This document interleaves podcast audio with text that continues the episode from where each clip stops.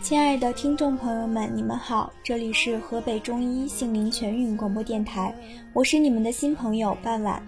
相信有不少的老朋友都听过阿莫学姐的推书节目，那从今天开始呢，半晚就要继承阿莫的衣钵，继续伟大的推书事业了。废话不多说，让我们进入正题。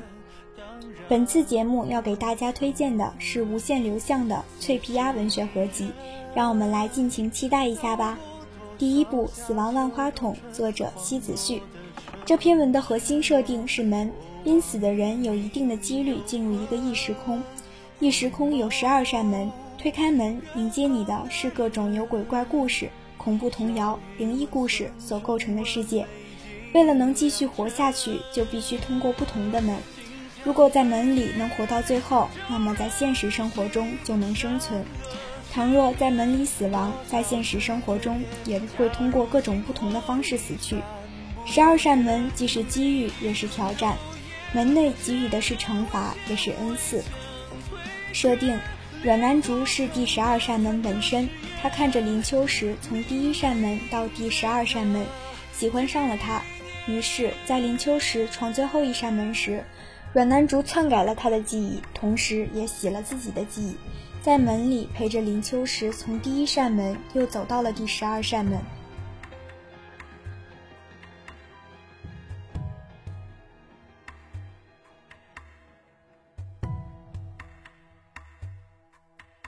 作为一部灵异恐怖的小说，它设定新颖，人设有趣，用简单的笔触描绘出各种灵异的故事，惊险刺激。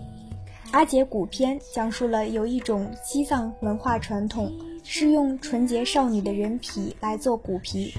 天边传来阵阵鼓声，那是阿姐在对我说话，让人细想就是一身鸡皮疙瘩。还有三次售出，三次被退货，让人生出无端恐惧感的女中女郎画。有一直找人索要自己腿的佐子，有默默注视你，拉出心脏再用塑料袋子装回尸体里去的瘦长鬼影，更有将人性和鬼怪相结合的香女片游戏，给人满满的压迫感。不过这篇文的人物感情线不是很多，前期可以当做无 CP 看，后期感情线会逐渐凸显，但剧情真的很吸引人，强烈推荐。当然，胆小者勿入。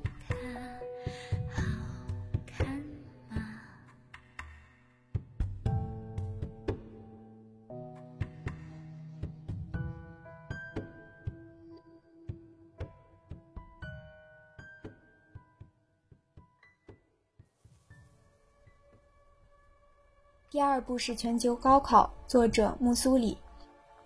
第一开始听说这个小说名字，傍晚其实是拒绝的，毕竟高考这件事自己经历的已经够心累了，实在是不想看别人怎么高考。后来才知道，高考并不是我想的高考，而是全球大型高危性统一考试，简称全球高考，在一个有系统的世界里，真身刷题及格活命。考制一月一改革，偶尔随机。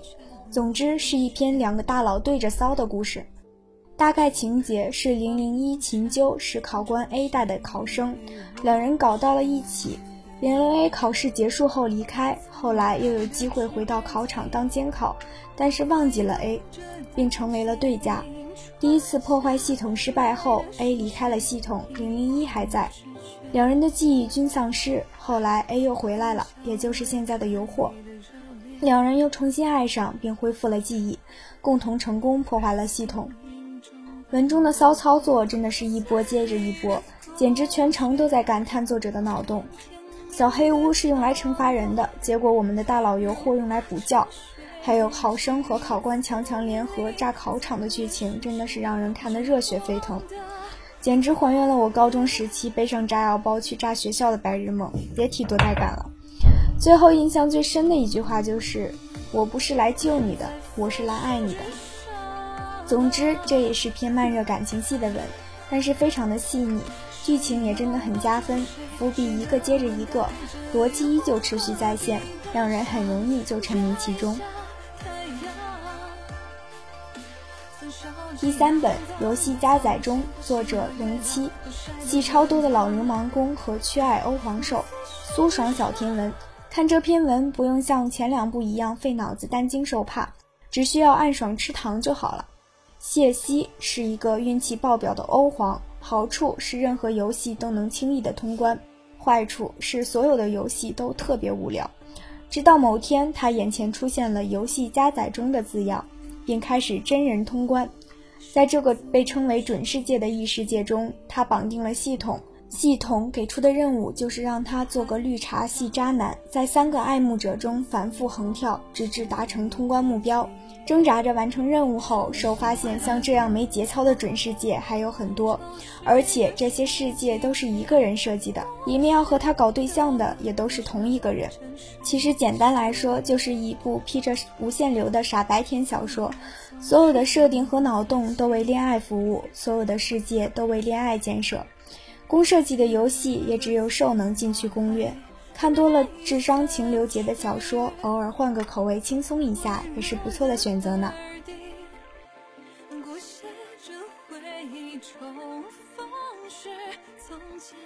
第四本《致命圆桌》，作者萧倾城。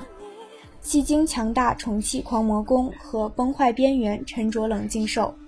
你有没有看到过离奇死亡的新闻？有没有见过无缘无故大哭大笑的人？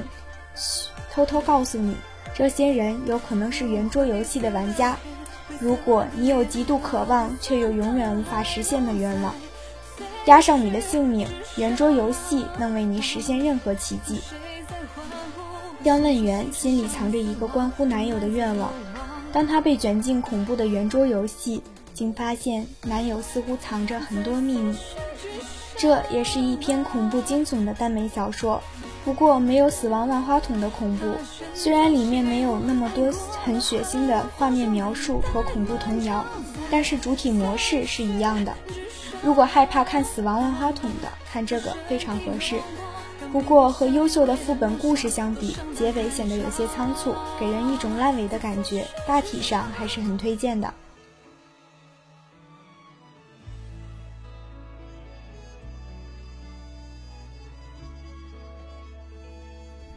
第五部彩蛋游戏，作者薄暮冰轮。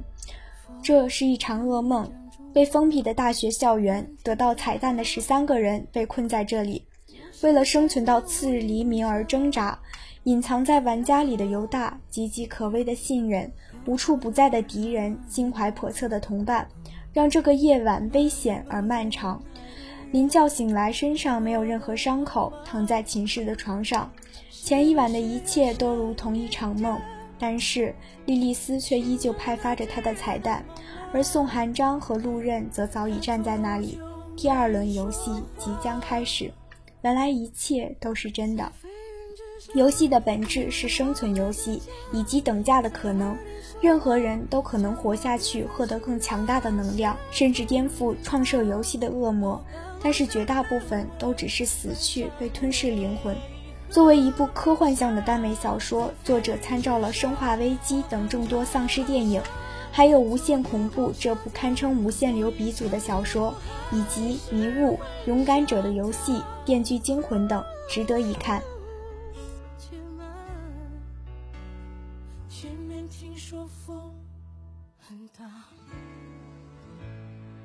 最后一本《地球上线》，作者莫尘欢。神秘黑色巨塔降临地球，半年后向全人类发出公告：地球上线。数亿人类被拉入奇异的黑塔游戏。不爱看书的小女孩，巨大无比、爱吃火鸡的大鼹鼠，和你一起玩大富翁游戏的超级马里奥叔叔。唐末在这末日般的游戏世界里，获得吃干抹净不给钱的异能，不断攻略游戏，一步步登顶黑塔。收获双向暗恋后的纯真爱情。本文作为一篇末日无限流小说，脑洞大开的给读者描绘出一个千奇百怪的游戏世界，烧脑的游戏和奇葩的异能，神秘黑塔背后的真相，随着主角们不断的攻塔，渐渐浮现在世人的面前。黑塔为何会存在？迎接人类的到底是什么？且看小夫妇联手闯关，登顶黑塔。这部类似网游小说，闯关、打怪、升级，很有意思的剧情，不过有些烧脑。说实话，有些情节半晚没看明白。可能是智商不够吧，想哭。但是文笔还是非常的幽默，里面主角得到的异能描述非常的无厘头，让人觉得非常危险的时候也伴随着搞笑，不会让你一直情绪紧张，也是非常强烈的推荐呢。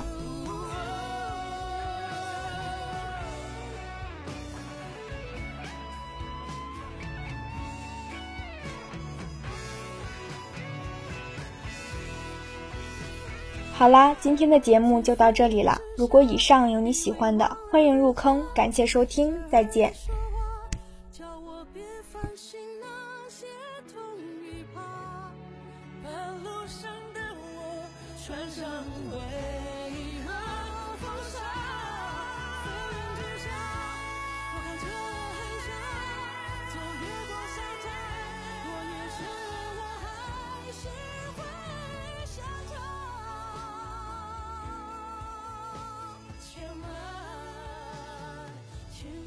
说风。